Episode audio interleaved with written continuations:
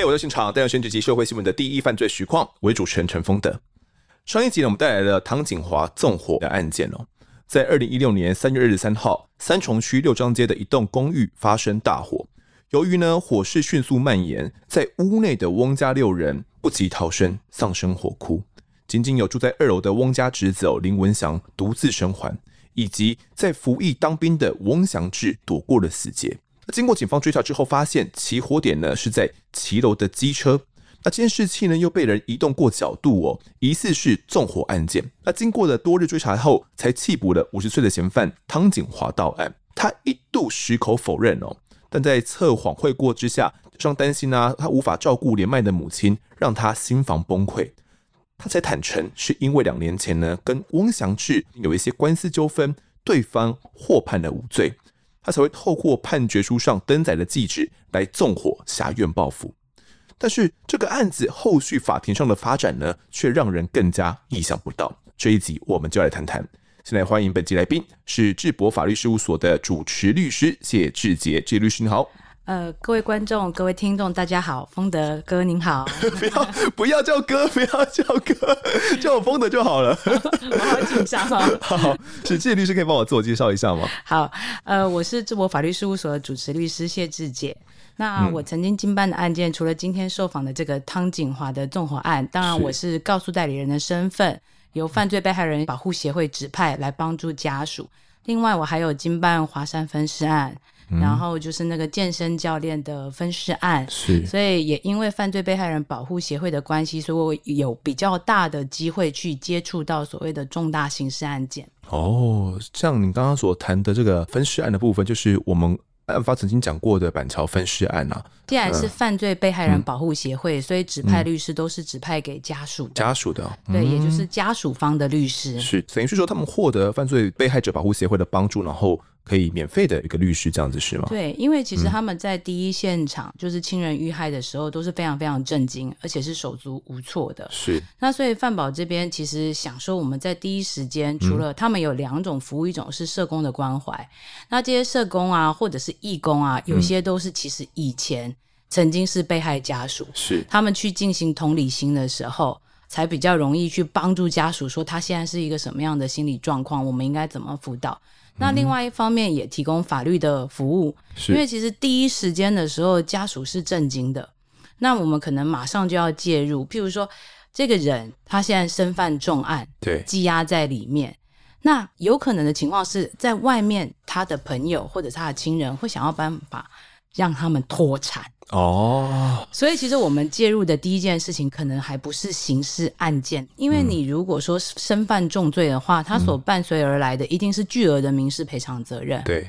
那任何人遇到责任，就会有两个字讲，叫做想要脱逃。嗯，那但是因为你刑事案件既然是重案，检察官已经积极介入了嘛。是。尤其因为范保他扶助的范围，它是包括就是被害人死亡是我们一个非常重要的项目。嗯哼。哦，那这类案件都非常非常严重，刑事那边有检察官他去处理。嗯。可能第一时间第一个就是把被告。第一个是找到被告嘛，是。第二个问完了之后，可能就把被告羁押了，嗯，准备起诉了。呃，没有那么快，还没那么快啊，因为他们需要一点点时间。有的时候光是找被告，他们为了清查那个监视录影器，就花很久了，就要花大概可能要两三天才能够清查所有的监视录影器之后，把它剪接成就是这个被告的行踪，再呈给检察官嘛。是。好，那我们介入之后，就是知道已经是被告是谁了之后，我通常我个人第一时间就会提醒民事的部分要立刻处理。嗯，好，那因为如果你不处理的话，其实有的时候脱产是脱得很快的。嗯，就我所知，你刚刚所谈的华山分尸案应该有类似的状况吗？呃，华山分散他没有机会 哈，没有机会了，他没有机会，因为其实那个时候就是呃，那个女士她失踪的时候啊，嗯、她的家属也就是她的爸爸，很快就发现说，哎、欸，我女儿怎么不见了？对，那那个时候她女儿最后留下的讯息是，她要去华山大草原参加活动，嗯、所以第一时间就是家属就跟警方表示说，我女儿失踪了。嗯，那失踪的话，有些警方啊。他是很有警觉心的，是。如果失踪的话，他就开始怀疑说是不是有什么事情。嗯，可能是命案。对，但也有些时候，嗯、有些承办的警方会漫不经心，认为说过一阵子他就回来了。嗯，那那件警方他当然是有概念的，是。所以他就发现说，哦，最后的影像是显示是在华山草原就没有再出来了，嗯，所以他们就当下就把整个的案件范围就限缩在那个草原里面，嗯、然后去逐一去说问说，哎，因为已经知道大概是去参加谁的活动，嗯、其实就是那个被告的草屋啦、嗯、里面的活动，所以那个时候其实第一时间警方就已经盯上他，嗯，那被害人所，所以他也没有机会可以脱产就是了。哎、欸，他没有什么机会可以脱产，时间太快了。然后他好像也没什么产可以脱啦，就我所知。是这个案子，其实我也研究蛮深。之后有时间，我们再找这些律师来好好聊一聊。好，好，那其实汤景华的这起案子，等于是说，也是因为呃犯保协会的委托之下，你才介入到律师的告诉代理这个工作的，对？是的，嗯嗯，这样的一个工作，因为我看过，比如说《绝命律师》啊，有时候那些律师工作感觉像是吃力不讨好，哎。会不会对于你们而言，这种类型的案件，然后去接犯保的这种委托，也是吃力不讨好？可能辛苦了很久，赚没多少钱。呃，第一个就是他一定是热心律师啦。嗯，嗯，真的要赚钱的话，不是接犯保的案件。我们的酬金非常的微薄，好不好？那但是就是说，在律师职业的过程中，其实、嗯。就是会问自己，你当初为什么会进法律系？嗯，你还会有一点理想性存在。是，那在兼顾自己的巴豆的时候，其实还是有余力的话。呃，其实我觉得辩护人也是一种奉献跟付出。嗯、我就想汤景华那边的辩护人，是难道汤景华就有钱自己出自己的律师费吗？哦，其实都不是。汤景华一路以来，就我一审介入之后的律师，全部都是法扶基金会的律师。是。由于这样的案件，它是介于死刑跟无期徒刑之间。嗯，对法服基金会来讲，它是一个很指标的案件。好，那我们回到这个汤景华的案件哦。在上一集的时候，我们有提到了这个案件的侦办的过程嘛？那汤景华虽然是坦承了犯罪事实，但却又辩称说自己有吃一些安眠药哦。那不记得发生什么事情，也不知道里面有人，所以他没有所谓的杀人犯意。不过检方调查后认为呢，他对于犯罪细节啊，明明都记得很清楚。而且测谎呢也没有通过。那那一栋楼啊，当地的居住人口相当稠密，停放的机车数量又很多。张景华仅仅是因为诉讼的结果不如意哦，就无视他人的性命，用汽油纵火后来引起大火，导致翁家一家六口来丧命。那就请求从重来量刑。那么到了一审的开庭期间的时候，呃，你首次来跟张景华以及他的这个辩护律师要来交手了。这些律师，你印象中的张景华是一个怎么样的罪犯呢？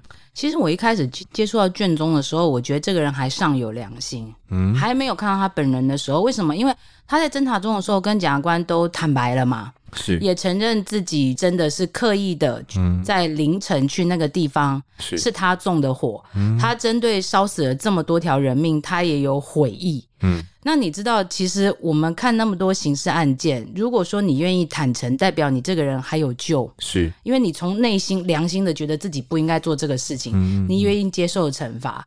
可是等到我真的上法庭的时候，我真的是大吃一惊，哎，怎么了？就他跟侦查中说的完全都不一样。他换了个说法吗？是第一件事情，我不是说侦查中他是认罪的吗？对啊，他跟检察官坦白说，汽油是我事先买的，嗯、路线是我事先勘察的。我那天去，坦白讲，我是要吓吓他们，但是他发生这么严重的这个六死的这个状况，也是我始料未及，但是我愿意负责的一个态度嘛。是到了真正进法庭，我开始开庭的时候。嗯我们通常法庭里第一个就会问被告说：“你有何意见，或者是你认罪不认罪？”这、嗯、是法官对被告的第一个问题。嗯、他说：“我不认罪。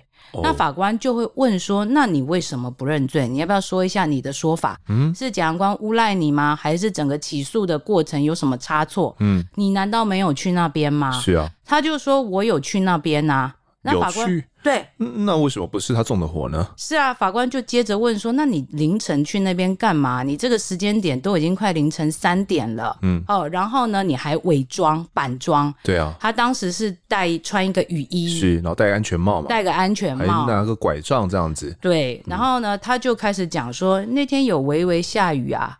嗯、本来我就应该这样穿呐、啊，是。另外就是我也习惯这样穿呐、啊。嗯。那至于我为什么去那边，我凌晨去那边，我是去到我们家垃圾啊。啊，他的住家离那边很近吗？不近啊，所以他就是说，他只是去那边倒垃圾而已。那他干嘛买汽油啊？对，这个部分他怎么做解释呢？好，我先讲加油站的那一段啊，因为其实检警在这边侦办的还蛮仔细的，是，就他们有抓到汤景华去加油站加油嘛。嗯，其实他那天并不是只买了这个九二三点七七公升，嗯他那天其实还买了九五的汽油。但是他九五的汽油那天那个加油站监视录影器是显示他是加到自己的摩托车里面，哦，你懂吗？九五加自己的摩托车，但是讲到要纵火用的汽油，你没有发现吗？嗯、他用九二。对啊，我那个时候看到这个物证的时候，我就有一个想法：天哪，你要杀人，你还要省钱，还要省这九二九五的差价、啊啊？你有差吗？你还要把它挂回去，然后再用九二、嗯，然后再拿罐子灌进去，只为了省那几块钱？他是自助加油啊。这那天那天看起来是有加油声，但是你要交代嘛，嗯、对不对？你是不是要换加油枪？是啊，是啊，是啊。对啊，我那时候第一时间就是觉得这个太夸张了吧？嗯、你要不然你就九五用到底嘛，有必要这样吗？嗯、哦，然后那个时候其实我也有这个质疑，就是说你三点七七公升，你买回来之后全部都没有了耶？是是不是？你用到哪里？其实。那天在言辞辩论的时候，我用了一个比喻，嗯，哦，因为他是法官问告诉代理人有何意见，刚好那天我身上啊有一瓶大概是六百 CC，刚好那边有，哎、欸，那瓶 这差不多六百 CC，从律师工会 给律师的水，嗯、我就抓着这瓶水站到法官的这个就是证人台，这瓶就是六百 CC，嗯，那你想想看，三公升要几瓶？三公升，我要至少五瓶呢。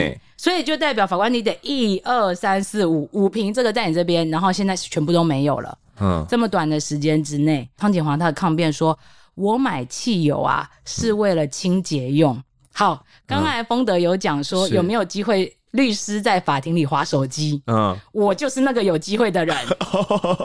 为什么？一般不是不行吗？好，因为告诉代理人，第一个就是说他在前面。检辩在交锋的时候，我不用参与。嗯。对，所以当检察官在问汤景华的时候，汤景华就已经说出我买这个是为了清洁。嗯，那我想说，天哪！第一次在法庭里面听到这个用汽油清洁的话，是我作为家庭主妇，我也一愣，你知道吗？没有听说过，没有听说过。但是如果是真的，我会不会冤枉他了？是，所以我就把我的手机从口袋里面掏出来开始划，嗯，就 Google，嗯，汽油有清洁的功能吗？是。所以后来上去辩论的时候，我就跟法官讲说，好。刚才我 Google 过了，我直接告诉法官，你汽油有没有清洁功能的结论？嗯，答案是可以用于清除口香糖。哦，哦，那请问一下，他家要有多少的口香糖给他清除？请问汤景华家有多少口香糖？是三点七七公升诶。对，同时我说，如果他们家用三点七七公升全部用完。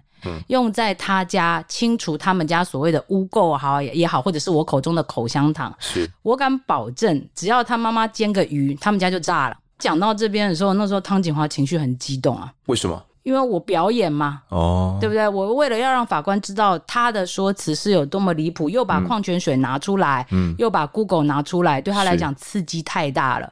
他现场就直接跟法官讲说：“我没有律师会说话。”嗯，你懂吗？就他就是要非常敌视高速代理人。其实我心里也有一点怕。嗯，嗯，事实上，他对我跟检察官的敌意，一直到二审，他做所谓的精神鉴定的时候，他是也有跟精神科医师提到说，我跟。检察官是特别敌性的哦，在那个检验报告里面都有。我说我看的时候在发抖，嗯，你知道吗？他会不会很又来报复你们了？你住址要小心哦。如对呀，对呀，他毕竟他的案发过程是前案，他得到了住址是。那我办公室的地址又是公开的哇，对，所以做这类案件，其实我会觉得说可能。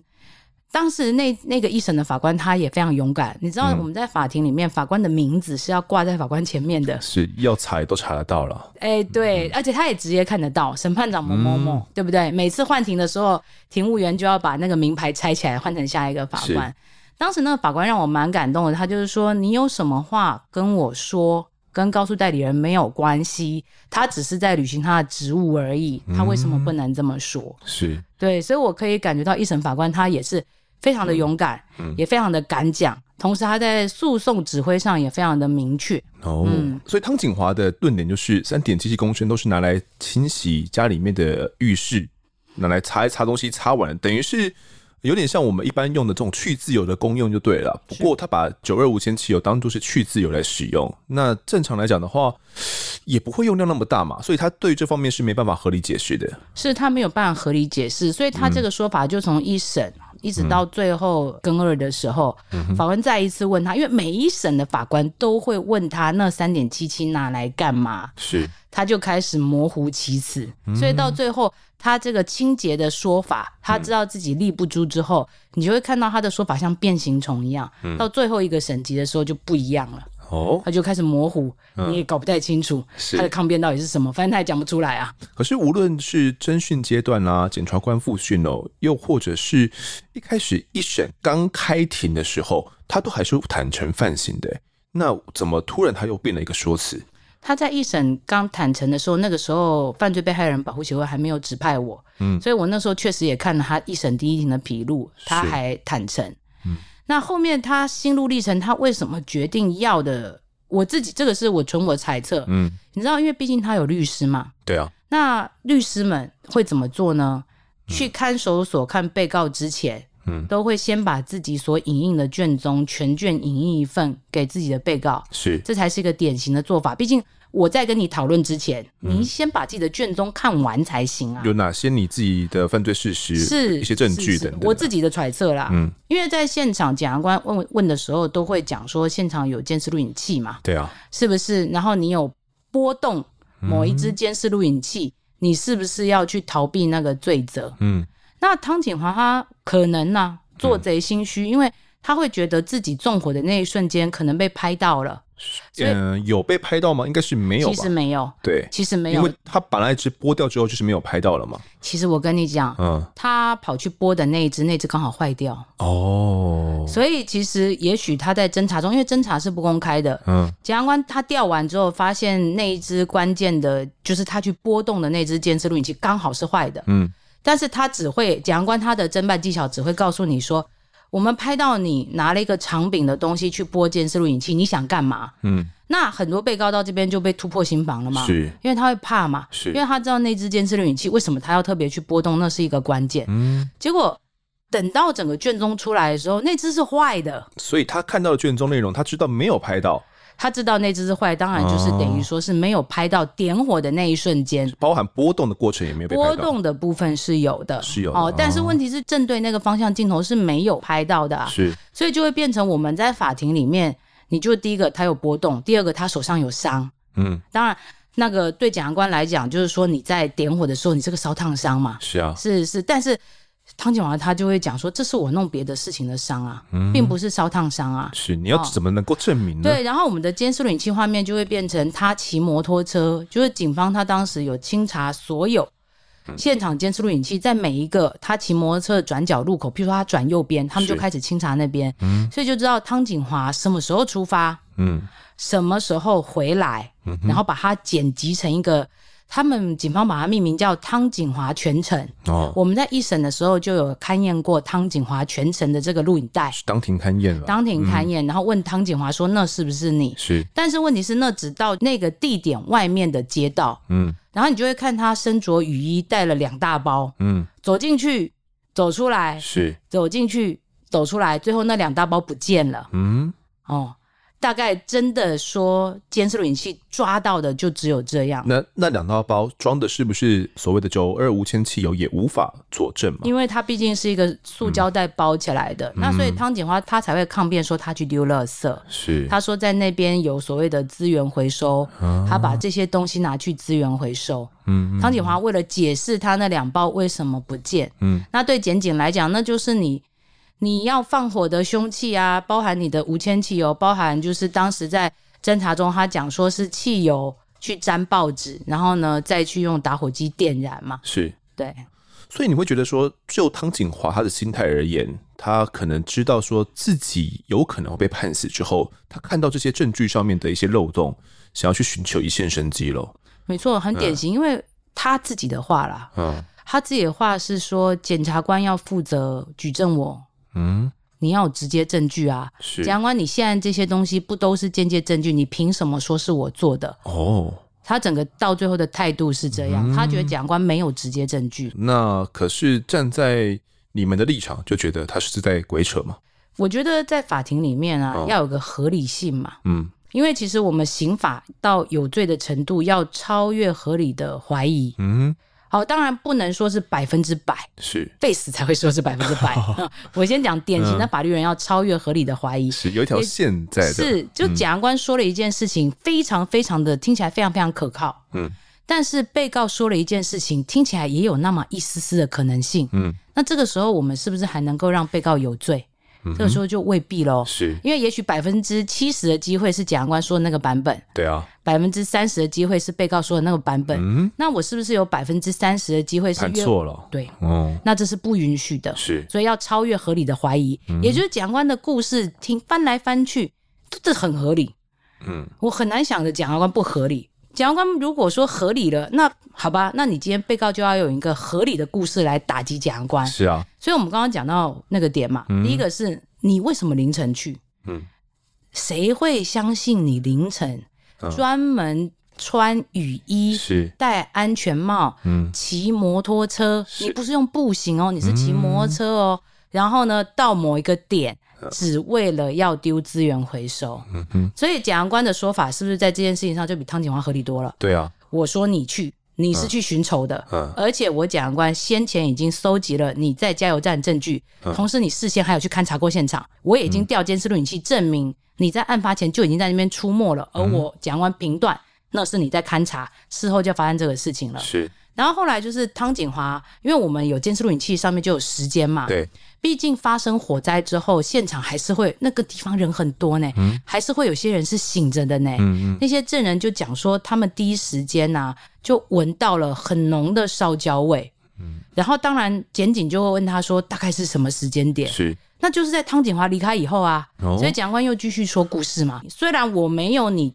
点火的那一瞬间，对，可是你拿着两个袋子出去以后，旁边好几个证人都闻到了火的味道，嗯，而且有汽油的味道，好吗？然后他们就打电话就报警了嘛。嗯，那汤景华就是说，那个干我什么事情？那个火灾我根本就不知道，我是去那边丢垃圾、丢资源回收、丢垃圾的，你不要冤枉于我。是，他就咬死你没有。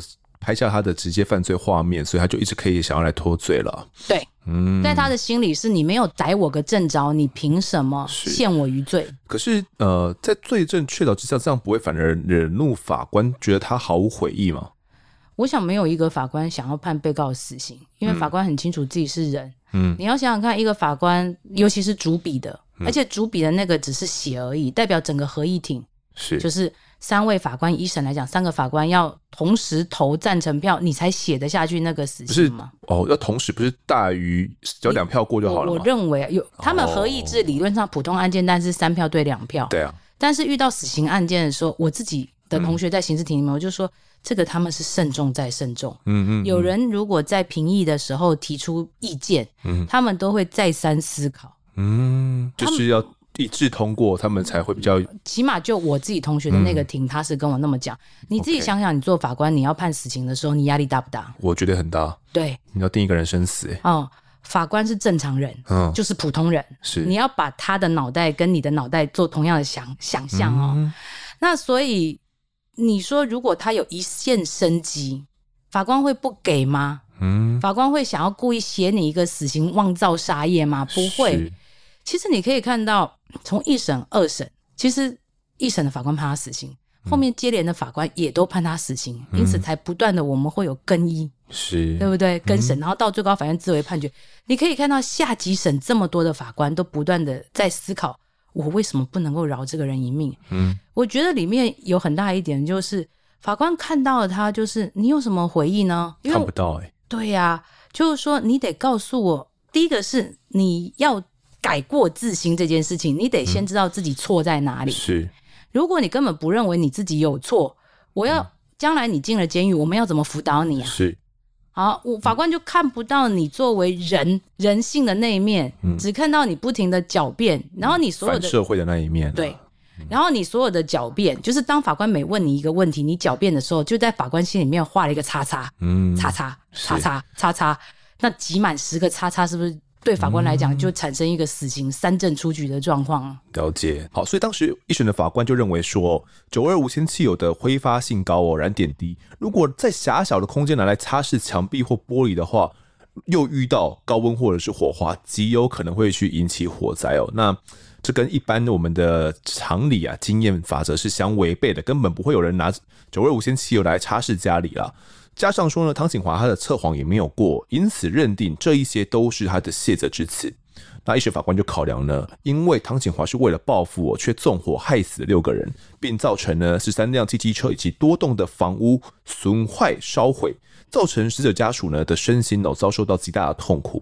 他起初呢，唐景华虽然有坦承放火，但是后续又翻供否认哦，并且没有给予被害人家属任何的赔偿。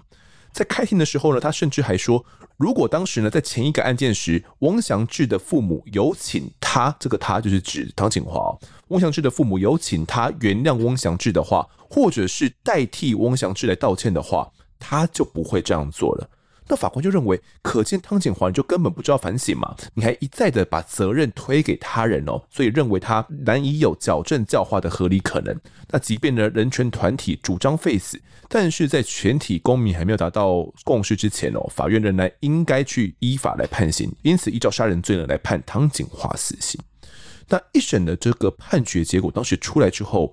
嗯，对于死者家属来讲是个宽慰嘛？你应该多跟死者家属也有一些联系吗？有啊，我们通常第一时间知道之后会跟家属报告。嗯，那家属听完之后，也就翁先生哦，他听完之后，他第一时间的反应是哦，好险啊！那但是他又问我一个非常具有意义的问题，他说什么呢？二审会维持吗？哦，他也知道说很有可能二审会被翻案，就对了。对，因为现在只要稍微看社会新闻的人都知道，其实我们现在法院要维持死刑是。非常不容易的，对，好，那当然要回到案发时候，我们在审判期间大概是二一零六一零七，嗯，那个时候感觉上比现在我们录音的这个时间点、嗯、还是比较有希望跟机会的，是，所以我当时就讲说，因为当时我们在辩论的时候有做了一个比较，嗯、那这个比较就是过去死刑的案件、嗯、啊，包含已经被执行，以及现在因死刑还在监狱里的尚未执行的，嗯、是。来看一看这些人在中华民国被处以死刑都是一个什么样的罪，什么样的状况？嗯，第一个大概都涉及人命，是。第二个非常容易死刑是多条人命，嗯哼。所以纵火案件的被告，因为通常纵火案，呃，是我们这种就是杀人的案件里面最常见人命很多件的。是一般如果要你说强盗杀人或者是性侵杀人，很难到那么多件。单一被害人。对啊。对，嗯，除了像郑捷以外，那个就是真的是例外了，哦、好吗？其他要造成如此大规模的死伤的，大概唯有纵火案件。对，所以纵火案件其实一旦人数死伤人数众多的时候，在过去我们司法判决里面是非常容易，它是死刑。嗯，好，这类案件死刑犯的累积数量就比其他案件要来得多。是，那其他来案件有可能就是奸杀类的。哦，那个也蛮容易的，嗯，所以我们就做了一个比较表，被处死刑的人呐、啊，嗯，因为他们都是纵火案的被告，我们再去分析嘛，对，有没有人承认依然被处死刑的？哦，有吗？有啊，有，有啊，就是以过去这二十年来，嗯、就是我承认犯罪，嗯，好吗？我愿意接受制裁，到最后法院依然认定，就是说，虽然你承认，我们还是认为罪无可逭。比例高吗？比例。比例其实也就那几件，可以去搜一下。哦、我今天没有带资料来哈，但是有。如果比较起来，这就是跟法官的一个论述。嗯，前面那个人他认罪了，是，他被判死刑，嗯，甚至还已经执行了。那现在汤景华他不认罪，你法院凭什么标准不一？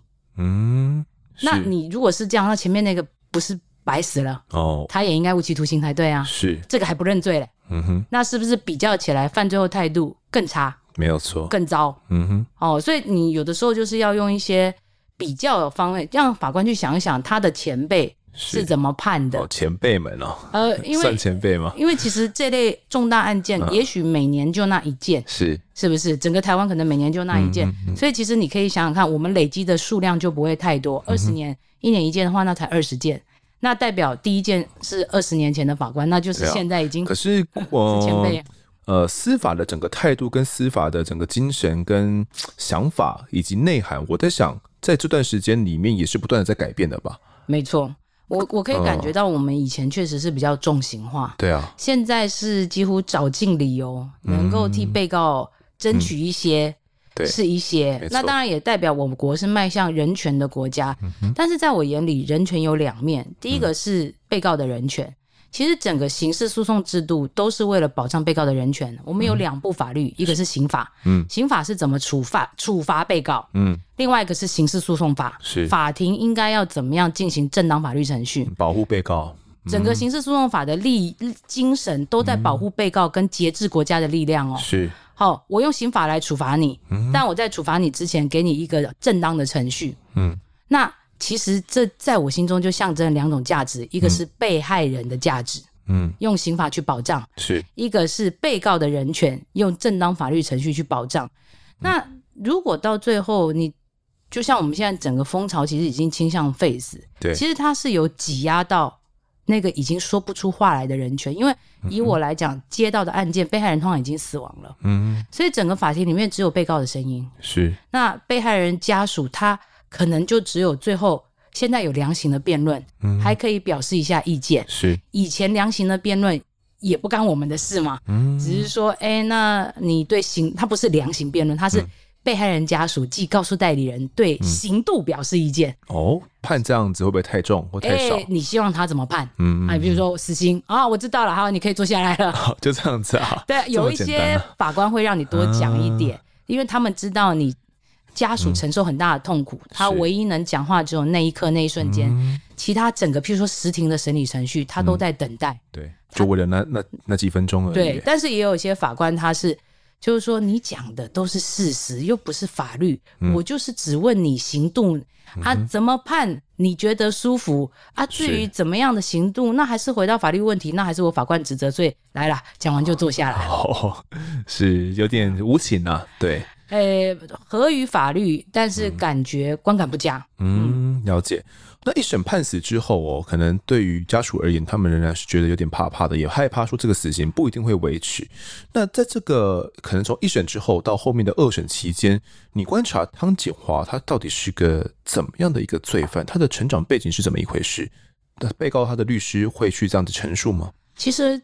就是关于这种介于死刑跟无期徒刑的案件，嗯、我们是强迫一定要去调查被告的背景的，嗯，因为到最后量刑的辩论的时候会要用到。对，那一般来讲，我们都会把它放在就是精神鉴定或者是心理横鉴的那方面。是，所以就是精神科医生或者是我们心理横鉴的心理师都会去问汤锦华他的相关背景。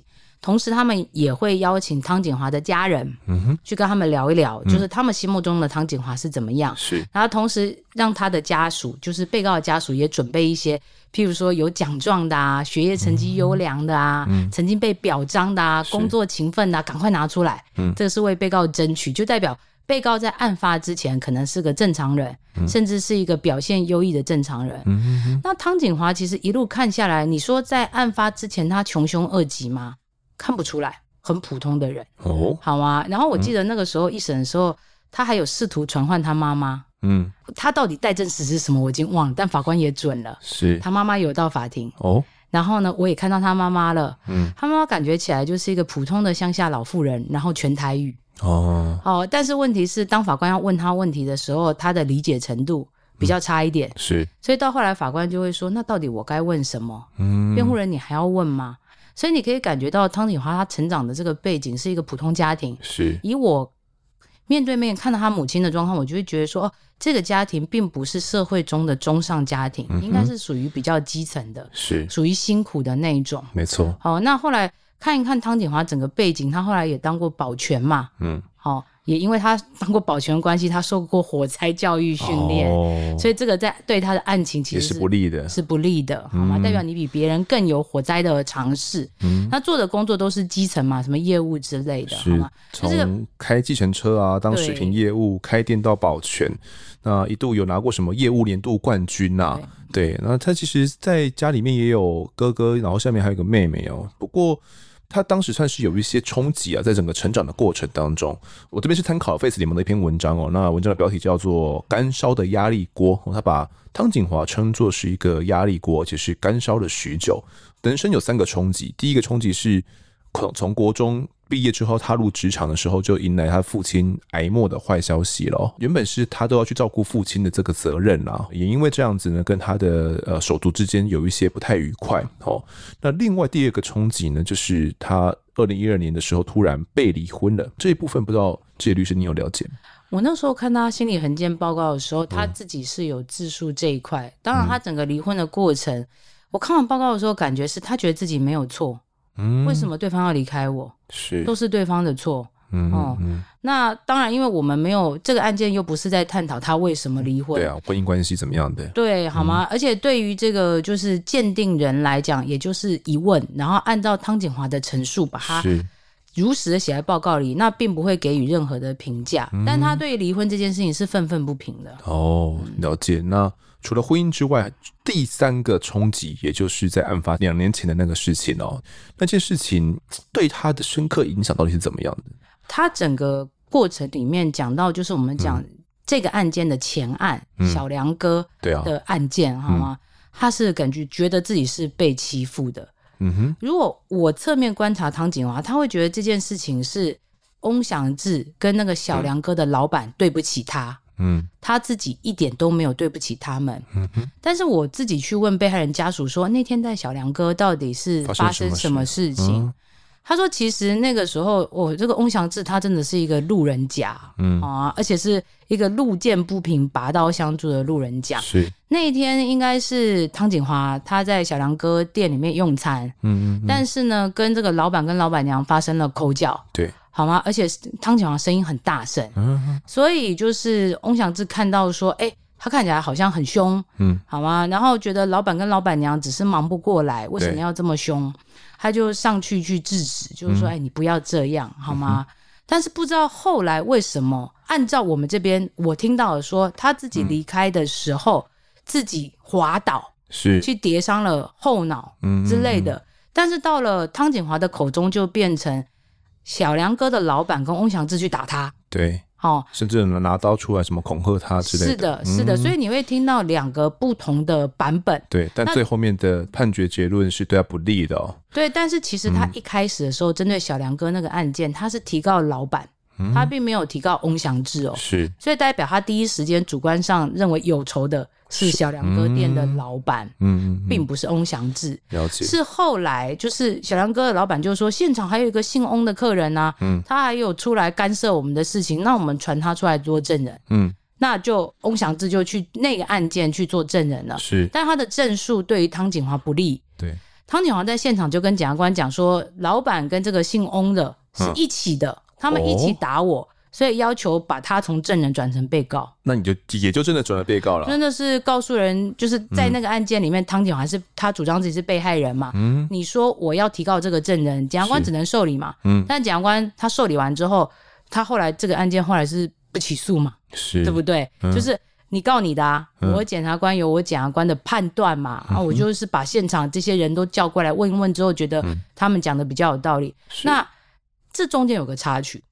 我那时候有跟翁祥志说：“哎呀，如果前面这个案件可以善了，其实今天也不会发生这些事情。嗯、后面这个事情、啊嗯、他说：“我们没有不想善了。嗯”他说：“当时啊，就是汤景华，他把这两个人告完之后，是翁祥志跟小梁哥店的老板都觉得这个人并非善类。翁祥志有回去跟自己父母亲讲说：‘哎，我今天遇到这样的事情。’那老人家说：‘多一事不如少一事。’嗯、你还不如跟老板两个人凑一笔钱出来，跟人家和解算了。嗯、我不能跑法，反正诉讼很麻烦呐、啊。对，因为伤害案件嘛，伤、嗯、害案件也可以撤回告诉嘛。那干脆就是，与其花这么多时间在纠缠伤害，嗯、那不如就给人家一点钱，把人家打发走了。嗯，所以翁祥志当时告诉我说，检察官也有介入，说好吧，那如果要和解的话，那就多少钱？嗯，好吗？啊，已经讲好了。哦。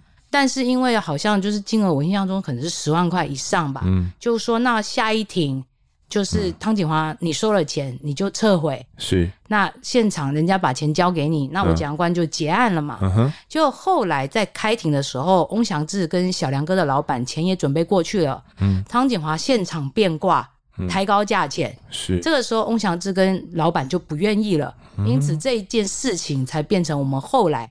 现在其实也查得到，就是小梁哥那件事情、嗯、的判决结果，对，一审判决嘛。对，嗯，了解。这件事情的真相其实算是不得而知啊，因为算是各说各话嘛。不过法律是站在翁祥军那边的喔，所以对于汤景华来讲呢，这是他的第三个冲击哦。那也因为这些冲击跟困境呢，造成他这种近乎反社会的性格啦。那后续呢，二审的法官哦，也是几乎认同一审的观点，仍然判处汤景华死刑哦。但是到了最高院呢，要展开生死辩论的时候，当时辩护律师就主张说，汤锦华啊，他原本只想要烧机车而已，却没有想到会去烧到屋子哦，也不知道在屋子里面呢有住那么多人，所以应该要厘清的是间接故意或者是过失致死哦。况且如果是间接故意的话，也不是人权两公约规范可以判死刑的最严重之罪。加上说呢，汤景华他的智商逻辑跟推理能力哦都很低落。一二审呢对此都没有调查清楚，所以应该要发回更审。那这场辩论结果是怎么样？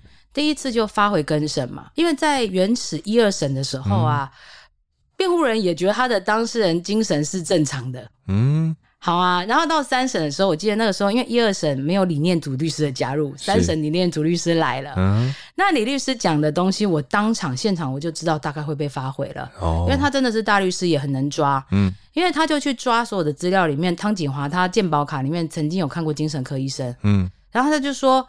哎，既然他有这个病史资料，嗯，之前都没有做过精神鉴定，是，那搞不好他是有精神病啊，哦、他没有精神病，他就是个狂人，是，他有精神病，那我们在法律上要给他评价，给他机会，嗯、那应该一二审法院就是应该查这件事情，为什么不查呢？嗯、没有查，对，嗯、但是我刚我那时候坐在那边，我知道李律师确实打到一个最高法院很能接受的点，是，但是我心里面就有个 OS，、嗯、坐你旁边隔壁的。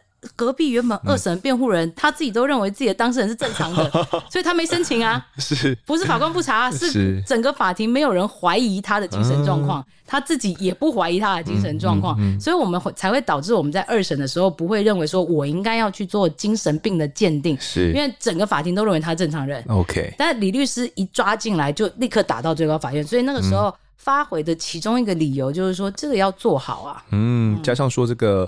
直接杀人故意或者是间接杀人故意的这方面的认定矛盾啊，还有这个呃杀人未遂的认定理由是不是恰当等等的，所以就把这个案件发回到更审。好，那这一部分应该就是更一跟二审开庭的重点了吧？在更一审的时候，嗯、第一个当然既然就要法院发话了嘛，嗯、精神鉴定嘛，非见不可就送嘛。嗯。然后第二件事情是我印象中在更审的时候，还有一件事情就是我们在讲哦。纵火这件事情是不是等于纵火杀人？嗯，其实它是有层次的东西，不不一样吗？不太一样哦。哦呃，在法律上的论述是这样子，好吗？纵火不等于杀人，嗯，对不对？譬如说我纵火，但是个空屋，请问我有杀人的故意吗？哦、但是刚好有个乞丐住里面，哦，但他死了，这可能算是意外喽。所以我就说，其实为什么法律有的时候会让民众看起来不飒飒？嗯，就是他真的非常的个案，是同样都是点火，哦、呃，就是的行为。为什么有些人是被认为说这是一个纵火杀人的行为，是，而有些却被认为说这个是一个不小心的，哦，可能是过失致死。对，我或者是说我只是要纵放火烧毁无人居住之房屋，嗯，哦，是想要毁损他人财产的犯意，是，哦，涉及并同时涉及公共危险，但并没有杀人，但实际上有人死在里面。就我像像我刚刚讲那么极端的例例子。我认为它是一个空的房子，譬如说民雄鬼屋。哦，结果好死不死，今天有人住里面。哦，结果我一纵火，那个人真的被烧死了，那这个时候再判他纵火杀人，这是有问题的。对，可是汤景华的这个案件啊，虽然我们后来在更审的案件里面有法官必须要去对最高法院论述，嗯，为什么我高等法院认定他这个纵火行为是杀人行为？是。好。那个时候，我印象中还找了当时火灾鉴识的人员，嗯，去讲述火流要怎么窜 啊？去这对这这，这有关系哦。就是原则上，就是法官们，因为当最高法院丢一个问题，就是说你得论述这一块，嗯。然后其实我我觉得，如果我是高等法院的法官，我会很懵啊。为什么我会很懵啊？哎、欸。嗯最高法院第一件事情是纵火的时间是凌晨，是。第二件纵火地点是新北市板桥区，嗯、然后呢，住宅密集的骑楼下，是啊，下面还有一大堆工人使用的摩托车，嗯，那难道 suppose 不是他知道这是一间有人的房子，嗯哼，他知道凌晨大家都在睡觉，是，然后他依然纵火，在一般人的法感情里面，是不是就杀人了？对啊，对啊，嗯，好，这就未必故意啊。嗯你放了之后，人家死不死你不在乎啊，是，是不是？嗯，那你还要我再论述？你知道，有的时候最高法院丢一些东西，确实会让高等法院的法官说：“那我，因为我又不知道最高法院的那个老爷们点点是什么？对的点是什么，他 get 不到。嗯所以在法庭里面，你就会发现法官做了很多动作，嗯，嗯就是为了要说：哎呀，最高法院，你看我很努力，我没有查哦，对，我没有查哦。对啊，我现在把那个火灾鉴识科的都叫过来哦。嗯。然后呢，对本院描述这个火苗应该如何窜，是。以及被害人为何不能逃生。哦，好，然后譬如说这个火苗会从前面这个窗户啪破掉之后嘛，这个火苗哦就从外面这样窜进去，所以被害人是无处逃生的。是然后加上这个论述，来，最高法院你 get 到我们的点没有？所以这一整串是要去强调，嗯，他是间接故意，而不是算是要强调他能。认知他放火的行为会死，你懂吗？会死人，但是会死哪一个人？他真的不知道啊，哦因为他真的不知道里面当天翁祥志不在啊。所以算是直接故意跟间接故意这中间的差别。他是在论述他有故意，就有故意这只是件事。在讲故意这件事情，还没有到直接跟间接哦。哦，了解。嗯，那他的这个精神鉴定状况的呃部分，跟医生应该也有好好的来了解一下嘛。就很正常啊。我看到那个结论哈，他这个正常人呐，是所以请不要考量这件事情啊。OK，当时确实有找到这个亚东医院出具的精神鉴定报告了，那就认定说唐景华呃他有完整的行为辨识能力跟行为控制能力哦，所以他也必须负责完全的刑事责任哦。那其实到更一审跟更二审的时候呢，法官们都认定这整场火就是唐景华放的，但是他仍然是否认的，他否认啊，还是否认到底就啊？从我第一次见到他开始，嗯然后到最后到最高法院，他都否认啊。嗯，是 OK。那更一审的法官最后面就认定呢，汤景华只是因为偶发的纠纷哦，就纵火杀害了翁家六个人哦，以满足他报复的心态。而且呢，他在整个计划之前哦，有缜密的思考，有缜密的计划以及准备哦，并不是一时的冲动思虑的，造成了六个人的死亡哦。而且死者呢，在生前都有经过烈火烧灼这些极大的痛苦，所以认定汤景华他的犯罪情节是相当严重的。依照呢两公约的最严重罪行的要件哦，依照杀人罪判处他死刑。那跟二审啊，基本上也是同样的结果了，也是认定汤景华只是为了发泄嘛，那视他人生命为无物哦，因此呢也判处死刑。那跟二审判刑的时间哦，已经是二零二一年的四月了。其实这个时候呢，也有一位死刑犯在一年前就被枪决执行了，他是翁仁贤哦。那翁仁贤的案子呢，在过往我们有讲过，呃，在心里面。呃，之前律师，你会觉得说这个案件呢、啊，有可能是因为要又要再回到最高院了嘛？有可能就这样子结束了吗？其实我知道，就是毕竟都到更二了嘛，嗯最高法院在各式各样的判决里面都试图发给高等法院，让高等法院再一次重新审视，但是。第一次的高院、第二次的高院都不同意最高法院的见解，而且相对就是我说，高等法院的法官找了一大堆，嗯、然后呢就是请鉴定人来，嗯、然后精神鉴定等等之类的，嗯、然后呢来叙述，我们认为我们判死是对的，嗯哼，所以我我就大白话讲，最高法院弄来弄去。最后看一下高等法院整个事实的论述，嗯，他为什么自己最后自为判决？其实如果长期关心我们司法的记者也好，民众也好，都知道最高法院很少自为判决。是，你会看到就是不断的发来发去，每次抓到一个点发，嗯、发会更审吗？对，比如说你事实没有查清楚，嗯。对，譬如说是先奸后杀呢，是还是先杀后奸呢？嗯，你为什么可以认定是先奸后杀？是，请你一番论述，并找出证据，再回我们最高法院，嗯、否则你就是事实未调查清楚。嗯，所以最高法院非常常抓高等法院在事实认定上，嗯、就是你这一句话的理由是什么？嗯，我没有看到啊。是啊，没没有证据可以支撑支持这句这句话。对，所以当整个案件在事实上，最高法院认为有问题，譬如说。嗯到底是不是故意？是纵火等不等于故意？这可能也是一个事实问题，嗯、也是一个法律函涉问题。对，但是他既然跟事实有涉及到，他就把它发回。哦。可是你可以看到最后一份，也就是本案最后确定的最高法院判决。嗯。你看完他整个论述之后，我就讲一个白话：嗯、好啦，高等法院，你们事实查清了啦，哇不阿斗。好，我们现在讲这个自为判决好了。其实，在最高院那一天宣判的时候，不知道志杰律师您有没有准备，还是你是突然接到这个消息的？呃，我是没有准备的，因为就像我先前讲的，嗯、犯罪被害人保护协会在第三审是不服助的，是，所以最后一次的最高法院我是没有参与到的，直到跟二审的判决结束。对，那因为是这样子，我们既然没有受委任，我们也就没有去追踪那个进度。后来打电话告诉我的人是记者，哦、嗯，他就打电话说：“哎、欸，志杰律师，你知道？”汤景华那个案件今天判了吗？嗯，我说哦，今天判了，结果是什么？又发回了吗？嗯，然后他说不，最高法院自为判决。我们想要知道为什么会自为判决。嗯、是，然后我也吓一跳，嗯，我真的也吓一跳，好吗？那到底什么是自为判决？自为判决就是说我自己判了。最高法院自己判。哎、欸，我说了算，因为一般我们都是定验在高等法院，嗯、高等法院判决，譬如说无期徒刑，嗯哼，被告不服或检察官不服，上诉最高法院，嗯，最高法院最后说，你这个来我这边上诉干嘛？嗯，二审都对。驳回上诉、嗯、是，那案件他就会确定在二审的判决，嗯，所以你会看到那个死刑或无期徒刑是高等法院判出来的，嗯、对。事实上，我看到百分之九十以上，或甚至九十五以上案件、嗯、都是这样，都是这样，嗯。好，但是这件不是哦，这件的判决主文是撤销高等法院的判决，嗯、由最高法院撤销死刑，判了一个无期徒刑，嗯、也就是这个刑是最高法院判的。是，那最高院，你刚刚讲说。他感觉像是高等法院，你们的都调查完了，说的都对，那他为什么还要撤销呢？好，他在事实里面找不出任何他可以发回的理由了。对啊，他看了半天，我们弄来弄去，跟二审，对不对？嗯。终于，所有的事实，高等法院一个一个交代。我为什么这么说？嗯、我为什么那么说？我全部告诉你。嗯。好，还有什么？来吧。是啊，对不对？高等法院也是要撤来撤，那我还是会再努力，嗯，满足您的需求。是。那高最高法院看完之后就，哎。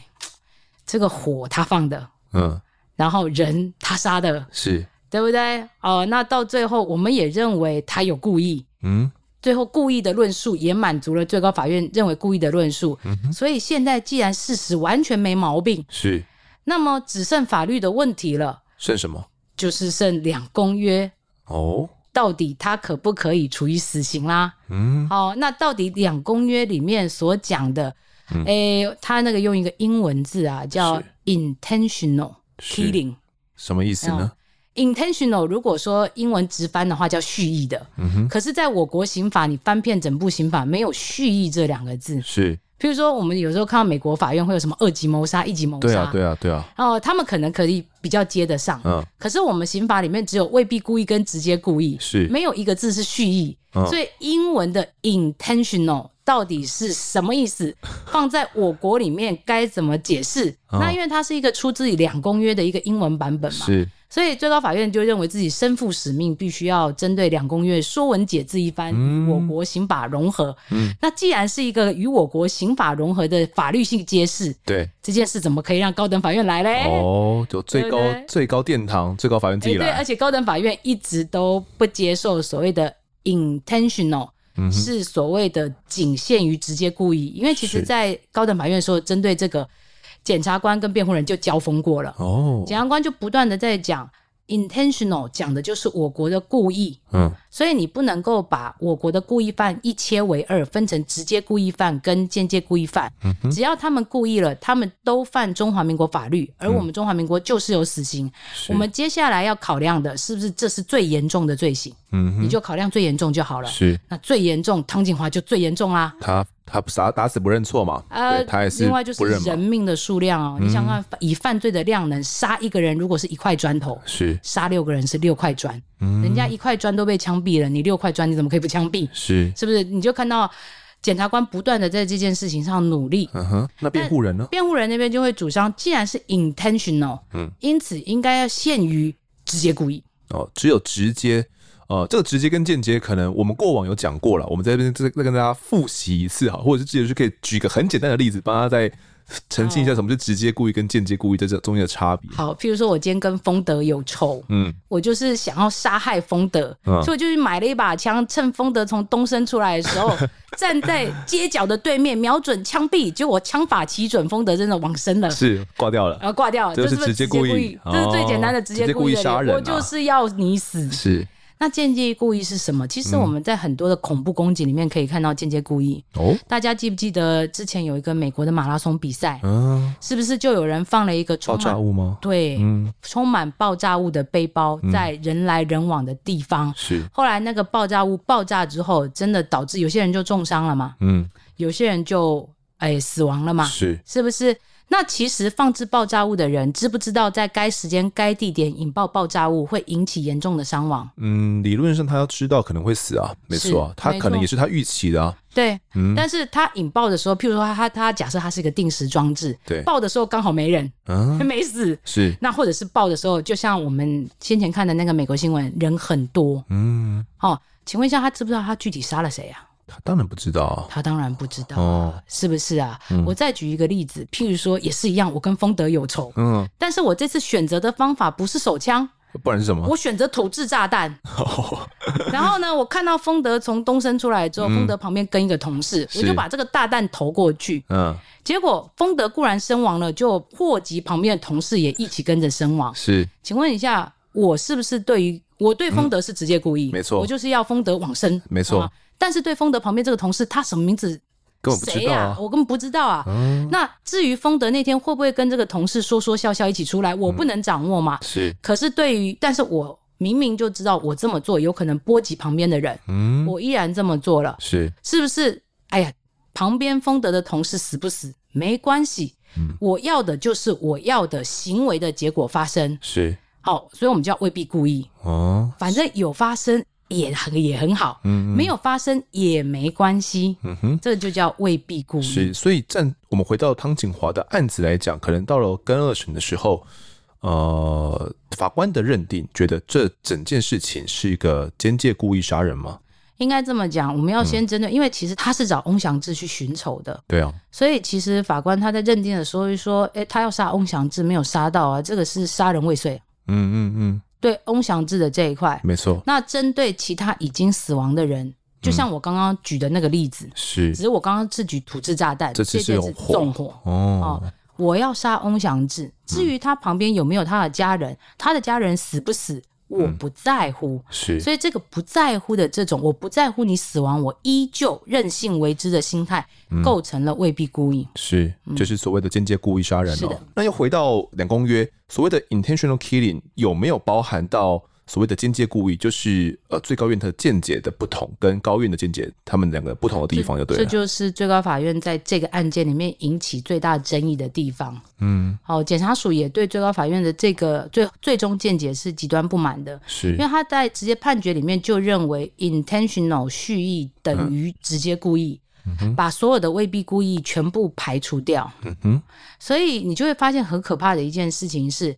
在我们这个案件以后，所有的纵火案件，嗯、纵火案件都是未必故意啊，是啊，对不对？好啊，但、嗯、是我不在乎啊，嗯，那这个不在乎的犯罪量能比直接故意更低吗？嗯、我先讲啊，以我刚才想要杀害丰德的事情，是请问一下，用土制炸弹好还是用手枪好？当然是用手枪比较不会波及旁边的人嘛，嗯啊啊、所以其实以犯罪量量能来看，嗯、其实用手枪杀人。跟用土制炸弹杀人，嗯、我会觉得用手枪的那个人在善良度可能还比较高一点哦，对不对？呃，你要你要他人命就得夺他人命就好，不要波及到其他人嘛。对啊，对啊，啊，那你现在变成土制炸弹，而且你你走过去的时候就看到，哎，丰德跟隔壁同事，哎，没关系，嗯、隔壁同事最好闪远一点。但爆炸那一瞬间，如果你还站在丰德的旁边、嗯、，I'm sorry，、嗯、我们就一起走掉。是你衰啦。对，嗯、所以。我觉得你并不能讲未必故意就不是蓄意哦。哦，请问我在丢土制炸弹那一瞬间，我有没有对丰德同事的恶意在？当然有啊，当然有啊，因为我就看到他们俩一起出来啊，是、嗯、靠得很近啊，嗯、不知道在干嘛、啊。嗯、趁他们两个讲话低头的那一瞬间，丢了这个土制炸弹。是，为什么这种行为的评价可以比直接故意的评价罪要轻啊？嗯，论理何在啊？是，嗯，好，那最高院哦，因为知道这件事情，这个判决一定会引起轩然大波，这个自卫判决一定会引起轩然大波，他们也召开了记者会，他们的说法是这样子哦，他说依照。两公约的规定哦，所犯是最严重的罪行呢，才能够去科处死刑。那这已经实质的限缩了刑法死刑规定的适用范围。所谓最严重的罪行，就是涉及到直接故意杀人的犯行，等于是他把这东西已经做了一个解释了，就是刚刚呃，职业律师所讲的，那间接故意杀人呢，并不可以适用死死刑哦。那汤锦华呢，竟然是属于间接故意杀人了。那虽然被害者家属啊，痛失至亲哦，很难过。但是依照两公约的规定呢，不能够科出死刑。那这个原判决的量刑哦，跟公正公约的一直不符哦，也不合法，所以就把这个改判了啦。好，那他还补充说。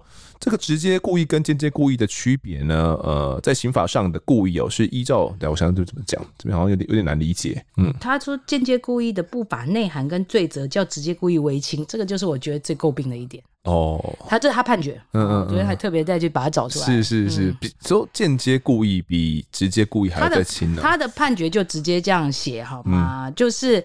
故间接故意之不法内涵与罪责内涵显较直接故意为轻。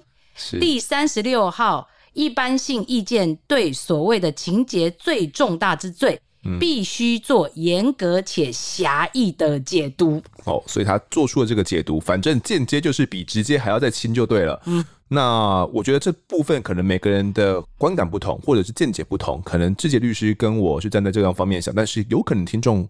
不一定会这样认为啊，有可能大家会觉得，呃，可能就是如同最高法院这样的解读是很很合理的。当然也有可能，呃，跟你跟志杰律师一样是觉得这方面怪怪的哦。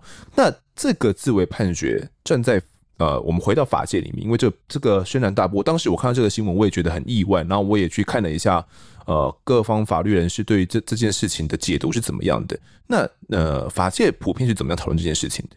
我先讲，当然第一个是检察官那边啊，检察官绝对是极力反对嘛。嗯，就是我们看到，就是说这个出来之后，第一个跳起来的人，并不是被害人家属，被害人家属只是问我说：“嗯，天哪，那他什么时候会出来？”是，你懂他考虑的是非常实际的层面啊，他还是害怕被报复啊。对啊，会不会他二十年出来之后又一条好汉，又要加害于我？嗯，哦，这个是我想家属的反应，就是我的人身安全能不能够获得保障？对，但是对检察官来讲就不一样了。嗯哼，好，检察官就是我看到就是很多检察官就直接写文章，嗯，直接公开的反对说这样的意见我们不能接受，认为你扭曲了就是所谓的这个 intentional killing 就是蓄意这件事情，是。而把就是。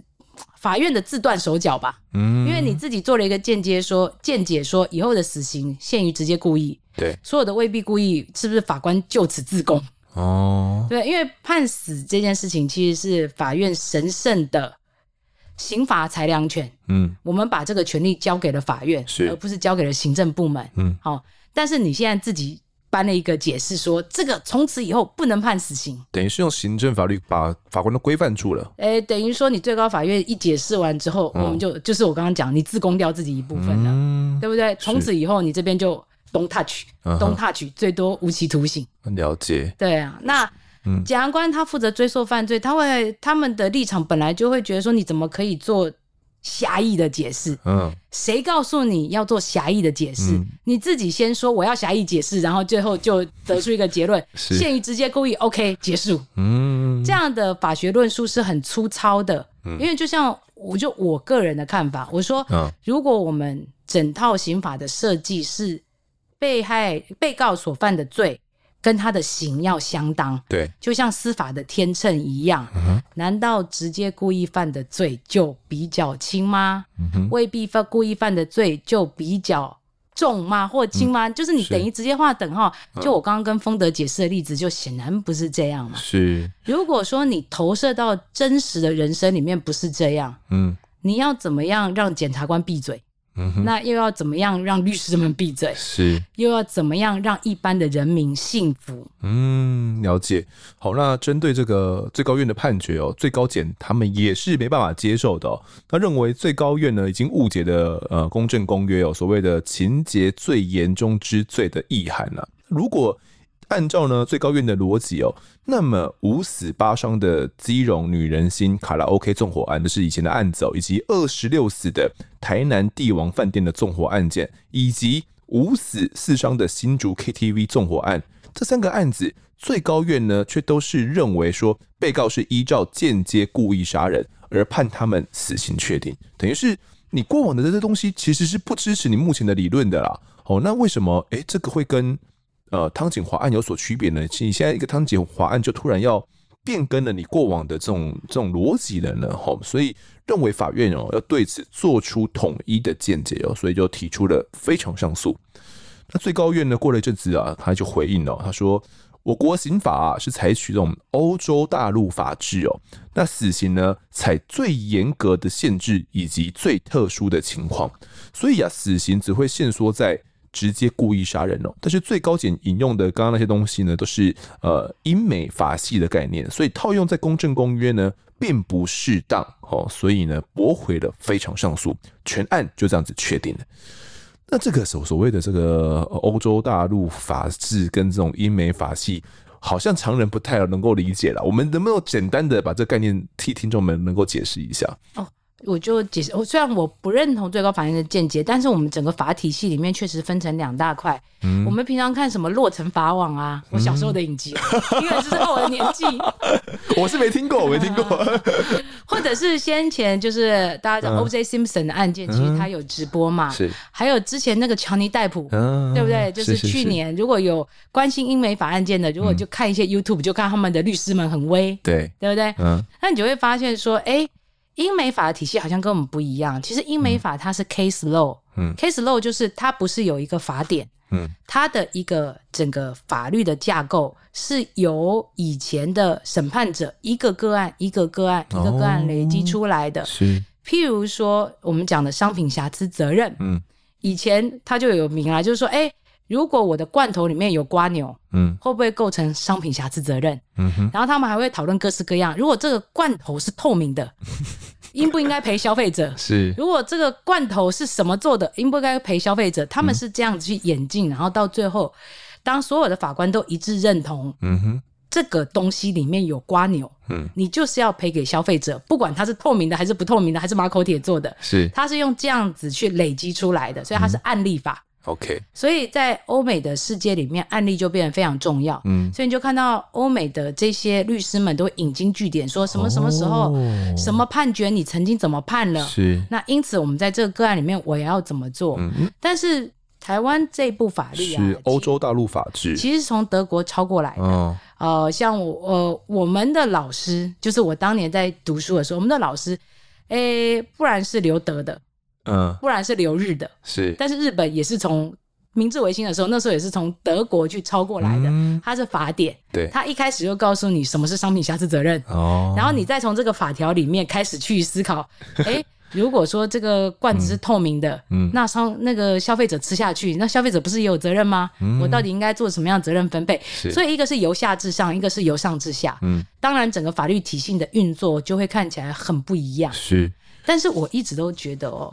像杀人罪或纵火罪这种东西啊，嗯，从人类历史以来就有。对啊，它跟欧美法、跟大陆法没关系，嗯，因为欧洲人会杀人，日本人会杀人，都会纵火啊。呃，美英国人会纵火，啊，美国人也会纵火，是啊，好吗？所以其实到最后都会有一个演进，就是说，其实是我们这个社会怎么，嗯，怎么看这件事情，嗯，我们这个社会认为怎么样处置，这其实。很多时候到了最高层，我就讲最高法院，嗯、甚至是讲大法官，其实在阐述的都是我们的价值是什么。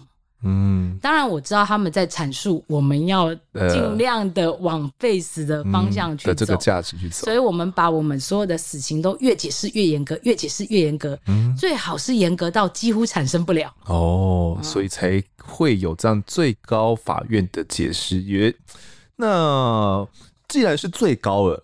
呃，可能就我的理解啦，也会觉得最高法院就最威啊，最厉害，不就是最最有能力、最聪明的这些法官们才会去当最高法院的法官吗？那那他们解释东西能是错的吗？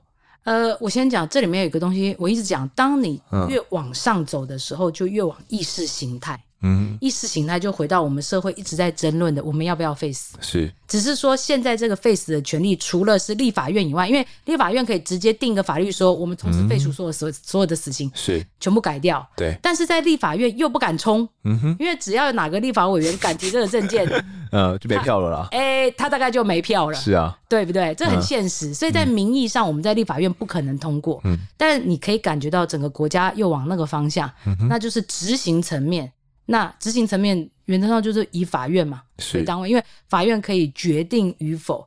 那意识形态这个东西，我不能说错，但是呢，这里面就有一个问题是我主观上我的意识形态是什么？嗯，如果我主观上我就是不能接受，像我就是属于不能接受，没人权的律师，因为我看到都是被害人家属的眼泪，你会觉得这个对他们不公平。嗯、你这样解释我就是不能接受，但是在意识形态世界里面，真的有是非吗？嗯。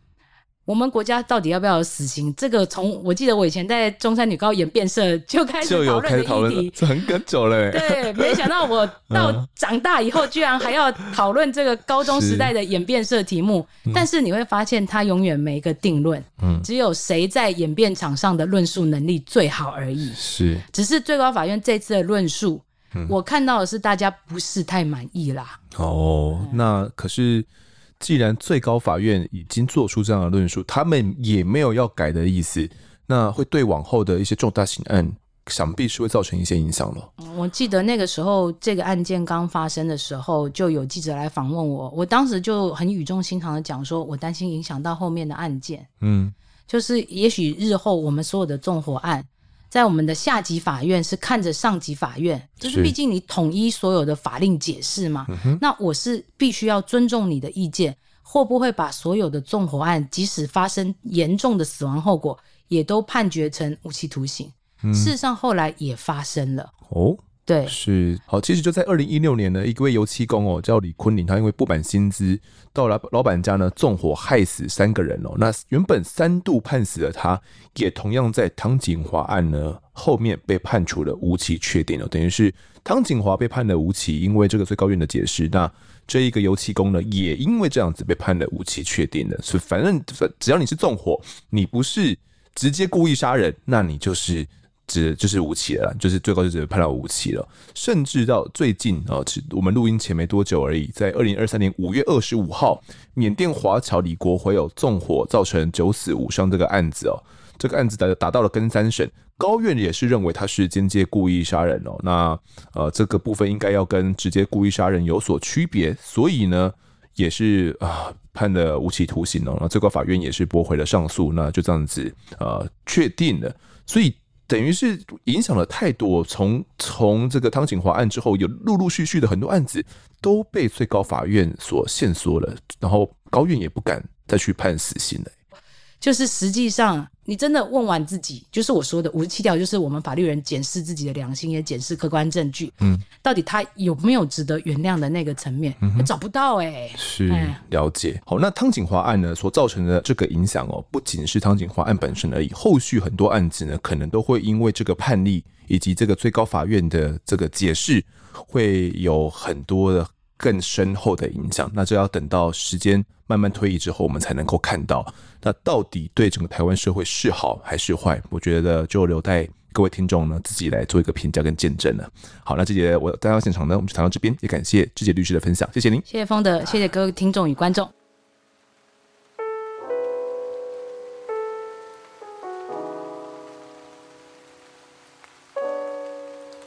接下来是听众时间，来读一下 Apple Podcast 的新留言。第一位留言的是 WDTHY，哦，他说案发好棒棒，我是从啊阿善师推荐过来的听众，追了快一年，终于要把案发听完了。最喜欢在做家事以及做菜备料时听着案发现场，风的声音啊真的很好听，从第一季开始越来越进步，与来宾互动呢也很流畅，可以感觉到你们的用心。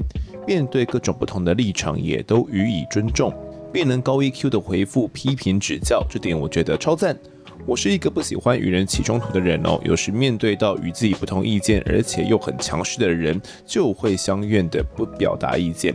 如果每个人呢都能够愿意敞开心胸去了解与你不同立场的人，为什么他会这么想，跟他的生长背景有关。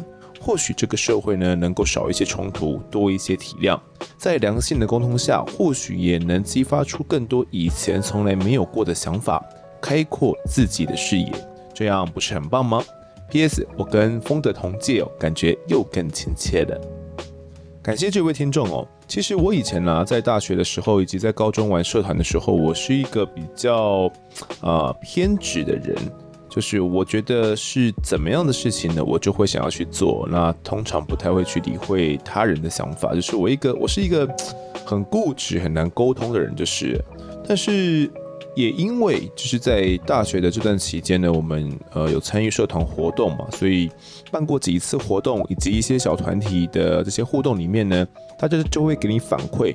那你就会知道说，诶，我自己好像有这方面的毛病呢，我是不是应该，呃，不要那么固执，我可能要多去站在对方的立场去想一想，就对方为什么会这样子想哦？那久而久之，我觉得我也没有那么样的执着了。有时候我会选择，不然我就退一步好了，我就不会想再去跟对方多争执，或者是呃多讨论些什么。我觉得这是算是有好有坏啦。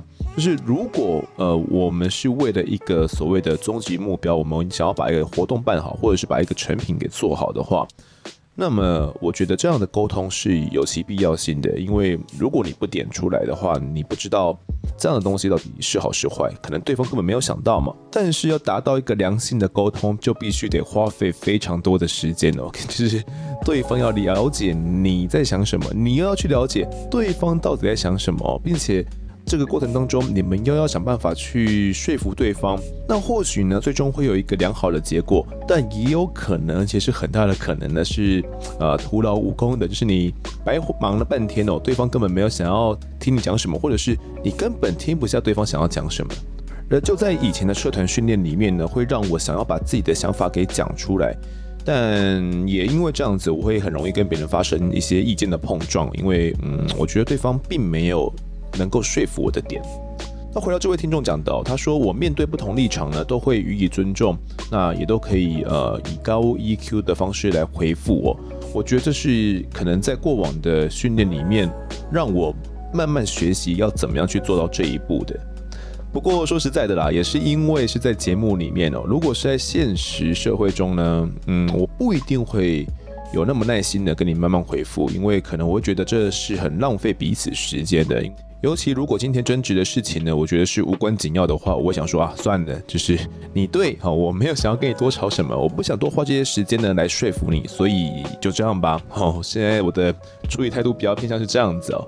但是呢，如果我意识到这是一个我觉得很重要的点，不管是工作活动或者是一些呃生活的要事的话，那我就会呢好好花一些时间听对方怎么讲，并且跟对方好好的沟通哦，可能连自己的家人也是了。我自己觉得呢，这是一个开关哦。当你想要好好沟通的时候，你可以把这个开关给打开，但是前提是你必须得先把这个开关给装上。如果你从来没有这样的一个开关的话，那你可能根本没有学习过这样的技能哦。那要怎么把这个开关给装上呢？我觉得就是得从呃一些日常的小生活开始来训练起。好，下一位留言的是这个巧克力菠萝面包，他说第一次在 Podcast 留言。今年五月初的时候啊，在捷运站看到案发的广告哦，然后就入坑了。谢谢你的声音呢，一直陪着我上班的时间，不知不觉已经听到最新一集，准备来二刷喽。辛苦制作团队跟风德了，谢谢你们制作这么棒的节目。好，谢谢这位巧克力菠萝面包哦，透过我们的广告入坑。这个留言呢是这个 C H G，他是来自新加坡的听众哦。他留言说：EP 二三二。我觉得林春雄这般加害者啦，是罪有应得，刚好而已。在听美美被害的过程时，我是边听边咬牙切齿。这么可恶的人，根本不配再投胎当人。好，那林春雄他们的犯案过程呢？我查了一些资料，其实大多的新闻报道没有写的那么仔细。那是在判决书里面呢，有比较详细的一些描述哦，就是整个过程。但是当时要在写这段的时候呢，我也在想说，到底要怎么讲？就是我该讲的这么多吗？其实已经有一些省略了，但是仍然是比其他的，呃，可能大家所听过的这些案子里面还要再来的多得多。那最后面呢，有大家所听到的那些陈述，我觉得是我自己的一个删减呐，就是我还是放的比较多一点。那理由是，我觉得，嗯，原本我对林春雄他们是不知道为什么社会大众这么痛恨林春雄这一班人哦，然后包含媒体也是。那直到呢，我看到了那一段，我才能够理解哦。所以我想要让大家能够理解说，为什么大家当时会这么样的愤怒哦。很大的一部分就是他们的犯案情节的关系。那这一些人呢，最后被判刑，包含林春雄呢，死在监狱里面呢，我觉得啊，确实都是罪有应得。不过另外呢，我觉得有一点是很值得讨论的，就是犯罪时的行为责任分担。林春雄这班人呢，就我所访问完之后，我所理解的，他们并不是那种十恶不赦的坏人，他们就是那种小地痞、小流氓的感觉哦。但是他们怎么会最后犯下了这整起案子呢？我觉得就是因为他们有很多人，而且在那个当下，他们觉得自己所做的，呃，不管是呃性侵哦，不管是去凌虐，都是其他人。一起来分担的，所以对其中一个人而言，例如林春雄，可能他的那个罪恶感只有六分之一而已，但是他其实他的这个呃刑责啊，并没有因此减少太多，或者是根本没有减少。那也就是因为这样呢，才会造成整起悲剧的发生哦。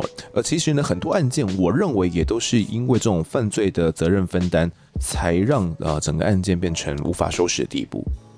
好，那这个留言呢是这个呃小胖子柳丁啊，他说离案发现场好近，本来是一个深浅的肠粉哦，听到 EP 二二五乳龟山命案时，让我忍不住浮出水面来留言。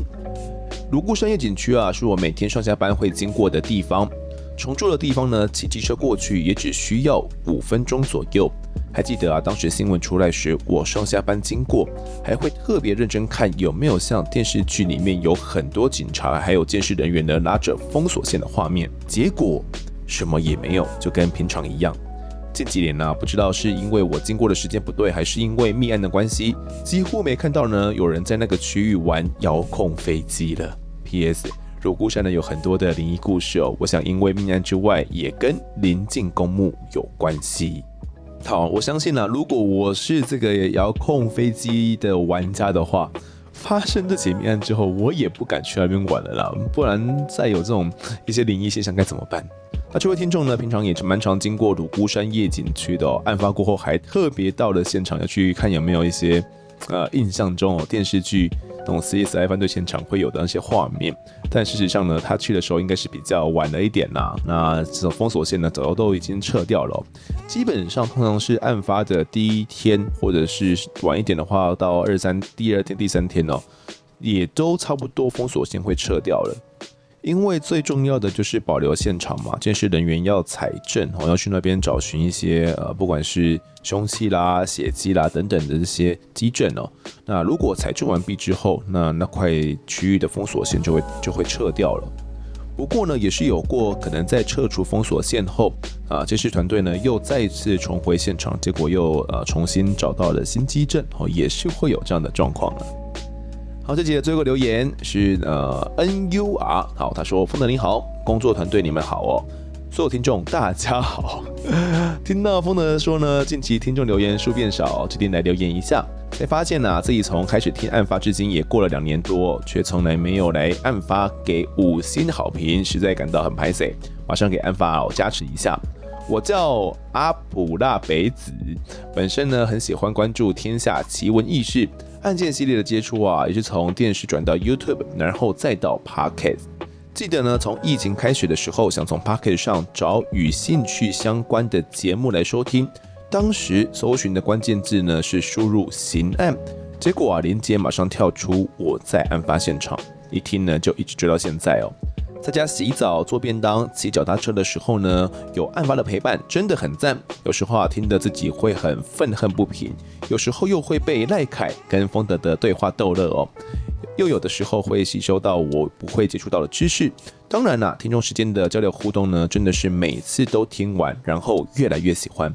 总之呢，阿凡就好像有个朋友一下子分享一堆事情，让我增添一点生活色彩，觉得很特别。很感谢啊，风德与团队，还有过去的 Q 妈的努力哦，给我们更与众不同的一个案发现场，感恩呐、啊。那目前呢，黑坑的朋友们都买单，也期待他们来留言。那今天呢，突然发现新人同事也有听案发，觉得有拉近距离的感觉。如果呢有读到我的留言，这边先说声谢谢啦，啊，不谢不谢。那自从呢，呃，好像上集上上集跟大家讲说留言变少之后，近期留言又变多了啊，觉得非常开心，不用怕没有留言可以念了哦。那听完阿普拉北子的留言之后呢，我认为啊，案发现场对他而言有一个很重要的意义，那就是陪伴。我相信也是跟呃目前可能听到现在的很多听众们有这种相同的意义，就是很喜欢案发现场陪伴大家的这种时光哦。不管是前面在聊案子呢，又或者是现在的听众时间呢，我真的觉得陪伴是一件很重要的事情。那我自己有在听 Podcast 哦，然后每集都会听的。唯一就只有股癌而已哦，所以我也是个癌宝，应该之前跟大家讲过了嘛。那对我而言呢，股癌他在讲股票的时候，又或者是在呃读听众留言的时候，我也都很喜欢那样子陪伴的感觉哦，可以让我在呃洗澡啊，哦让我在骑车通勤的时候，嗯少了一点孤单。所以呢，我也很想要把这种感觉呢传递给我们的每一位听众们哦，希望嗯你们在。听我们节目的时候不会觉得太孤单，又或者呢是可以减少一点点孤单了啊。好，那这节的听众时间呢，我们就读到这边。如果各位喜欢我们节目的话，欢迎到 Instagram、脸书以及 YouTube 来搜寻订阅。我在案发现场，掌握更多案件消息，也可以跟风的我聊聊，给我们建议。各收听平台上按下订阅，还有五星评分，就是对我们最好的支持。另外呢，案发侦查团队持续募集当中，只要透过 Mr. Bus App 上的订阅赞助，就可以来加入我们。还有专属的类社群，可以跟风的老粉们一起来抬杠聊案件心得。目前呢，还有 Discord 群组可以免费加入哦。如果各位在 Apple Park 上面留言的话，我也都尽量在节目中给出回复。跪求听众们推坑给双方的好朋友，一起来听听看我们聊案子。案发现场，我们下次再见。